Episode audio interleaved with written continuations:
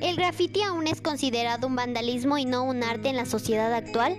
Denominamos arte urbano a todo arte realizado en las calles. Engloba al graffiti como también a otras formas de expresión artística callejera. Se llama graffiti a una modalidad de pintura libre generalmente realizada en espacios urbanos.